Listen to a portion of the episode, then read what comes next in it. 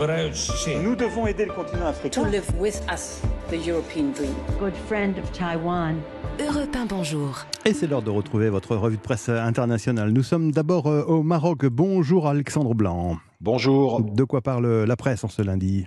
Des manifestations organisées samedi dans différentes villes pour protester contre la flambée des prix. Le mouvement de protestation répond à l'appel de partis de gauche, de syndicats et d'ONG, rapporte le média en ligne Biladi, un front social qui exige des mesures immédiates pour stopper l'hémorragie de l'inflation, indique de son côté le magazine tel quel.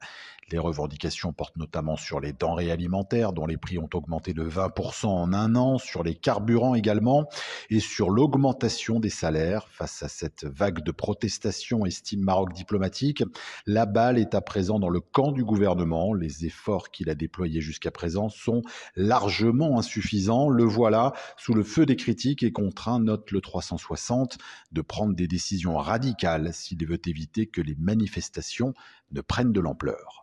Direction maintenant de la Turquie avec euh, Rémi Trio. De quoi parlent euh, les journaux à Ankara, Istanbul? De violence politique à un peu plus d'un mois de l'élection présidentielle en Turquie.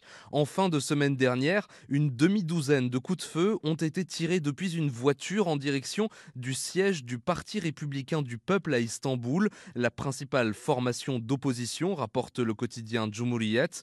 Une enquête est en cours. Quelques jours plus tôt, une attaque similaire a visé le Bon Parti, un allié du Parti républicain du peuple, rappelle Sözcü.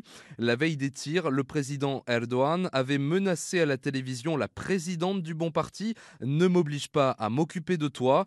L'homme qui me fera peur n'est pas encore né, a répliqué l'intéressé, cité par le journal de gauche Bilgun. Une dernière destination, enfin le Brésil avec Jean-Claude Gérez. De, quoi parle la presse ce matin, Jean-Claude? Du bilan de Lula après 100 jours à la tête du pays. Le président, rapporte le site G1, se dit satisfait de ce qu'il a pu concevoir avec son gouvernement au cours de la période. Mais seuls 38% de Brésiliens approuvent son action, rappelle CNN Brésil, en évoquant un récent sondage d'opinion.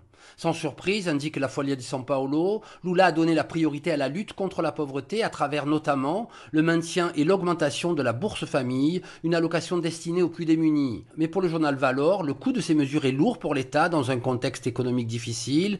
La presse salue enfin les efforts de Lula pour replacer le Brésil sur la scène internationale, mais le site UOL s'interroge sur la stratégie du président qui devra être diplomate s'il veut développer ses partenariats à la fois avec les États-Unis et la Chine. Merci Jean-Claude Gérez, merci également à tous nos autres correspondants.